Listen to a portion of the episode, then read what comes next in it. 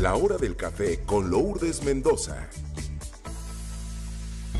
Ex arroba Lumendos.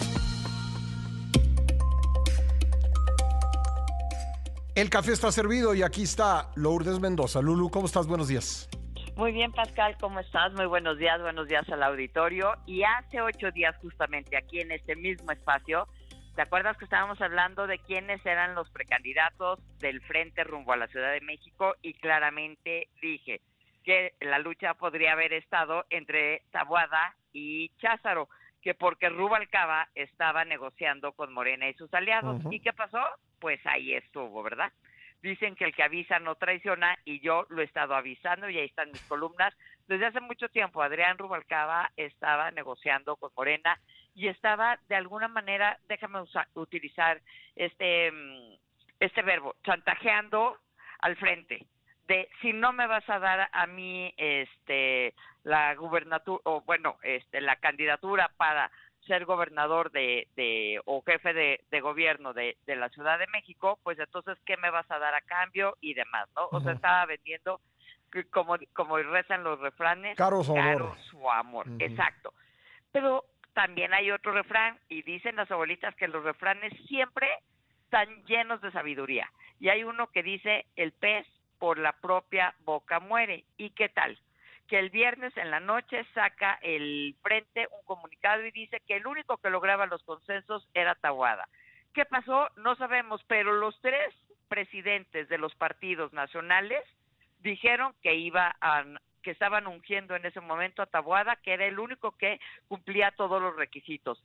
Se echaron para atrás en lo que habían dicho, pues la excusa que, que de repente los oyes decir es que ya no les iba a dar tiempo de hacer debates y hacer todo el mismo movimiento que hicieron para ungir a Xochitl Galvez.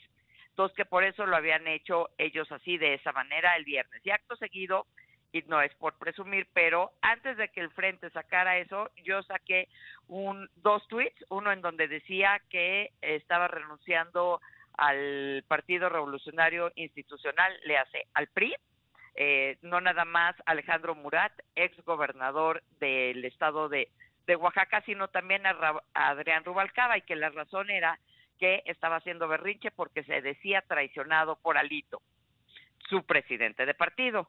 Dicho sea de paso, de ahí empiezan las, ya sabes, ¿no? El, las eh, entrevistas y que, di, que le preguntan por, por la ratificación de Ernestina y él solito se empinó. Ahora sí que no es error de nadie, ni de Alito ni de nadie. Él claramente dijo, ah, pues si al frente le interesa tanto la ratificación de Ernestina y a mí me traicionaron, pues ninguno de mis diputados va a votar este en contra de la ratificación. Como si él les diera órdenes, ¿no? De entrada, pero además como si los ciudadanos de toda la Ciudad de México fuéramos rehenes de los caprichos de este político. Pues sí. O sea, ¿no? O sea, entiendo que los políticos... Pues sí, porque las, las implicaciones de la ratificación de la fiscal, pues tienen mucho, muchísimo más que ver que la lucha interna por una candidatura, ¿no? Sin lugar a dudas. Y entiendo que los políticos dejan mucho que desear. Pero este en particular, después de haber dicho eso, sí que no, bueno, pues ya estás muerto. ¿No? Y justamente hoy sale una encuesta en el financiero en donde dice que si él fuera por el Partido Verde, pues quedaría en cuarto, en cuarto lugar con tres puntos. Y en una de esas, después de haber abierto de esa manera la boca y poner su berrinche o anteponer su berrinche a, como tú dices, el beneficio de los ciudadanos de la Ciudad de México, bueno, pues a ver quién le va a dar su voto. Obviamente, pues nada más el voto que él tiene y que yo dudo que llegue al 3%. Dicho esto, también nos dicen que ya el frente ya está muerto, que ya no hay nada que hacer. Yo nada más les digo, así como en el frente hubo bronca ahorita o hay este este que se les fue Rubalcaba y para tener esos políticos mejor que no estén, este eh, en Morena pasó lo mismo con Clara Clara Brugada y Omar García Harfuch. Y otro tema, dicen que ya también se habían ido con ellos, ¿no? Que dejaron el frente y se fueron con los morenos, Rommel y Jorge Carlos Ramírez. ¿Has visto todas las notas de desprecio que hay y todos los eventos en donde los propios morenistas atacan a Jorge Carlos y a Rommel Pacheco por estar en, en Morena, porque no los quieren en, en, Pues Yucatán. sí, es que eso, eso pasa con los que de última hora y por pura eh, conveniencia personal, pues se olvidan de trayectorias eh, cortas o largas en un partido político y se van sin más a otro, ¿no? Y ¿Cómo? de una a otra, ¿no? Sí. Y entonces aquí el tema, lo que voy es, igual que el frente tiene unos hoyos, igual los tiene Morena, Sí. igual que en el frente hay unos este, oportunistas, lo mismo está pasando en Morena y que eso es la democracia. La democracia es tener la, la moneda en el aire y ver qué va a pasar en las elecciones. Ya está dicho que va a ganar Clara Brugada aquí en la Ciudad de México y que va a ganar Claudia a nivel nacional. No es cierto. Bueno, o sea, la- para Falta todavía varios meses, ¿no? Y, y ya vimos que en política pueden pasar muchas cosas. Yo no soy de los que crea que eh, automáticamente lo sucedido en Argentina se traslada 9 mil kilómetros a la Ciudad de México, pero, pero sí, sí puede uno decir que eh, cuando se ve eh, claro aparentemente el triunfo de un, de un eh, candidato y las encuestas dicen que ya ganó, pues suceden eh, volteretas y, y- y el electorado se va por otro lado. En Argentina, en el país que quieras y en México. Yo eh, y coincido contigo y, te- y tengo dos ejemplos para cerrar. Sí. Uno, el ejemplo de la Ciudad de México en el 2021.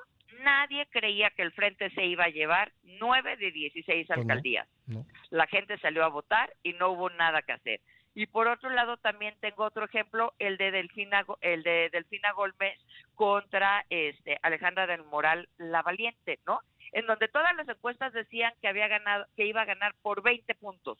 ¿Y qué dijo la gente? Ya para qué voy a votar. Pues esa es la estrategia que trae Morena y sus aliados. Si se la siguen comprando, pues ya también es responsabilidad de cada ciudadano. Aquí en México el voto no es obligatorio, pero sí lo podemos ver como como este un derecho que tenemos o una obligación los mexicanos de salir a votar y no dar por sentado lo que supuestamente dicen las encuestas, ¿no? Y el que No no va a buenos. votar, pues que luego no se queje del resultado. ¿no? Exactamente, Sí. ¿no? Bueno, pues Lulú, muy interesante. Seguiremos eh, analizando todo lo concerniente eh, al proceso Y electoral. dentro de ocho días te voy a traer todos los datos de qué va de qué pasó con la ratificación de Ernestina Godoy, porque a pesar del berrinche de Rubalcaba, la oposición todavía tiene los votos para impedir que se ratifique. Bueno, lo, lo, lo estaremos viendo. Gracias, Lulú. Un abrazo. Al contrario, muy buenos días. Lourdes Mendoza y su café todos los miércoles aquí en la primera emisión.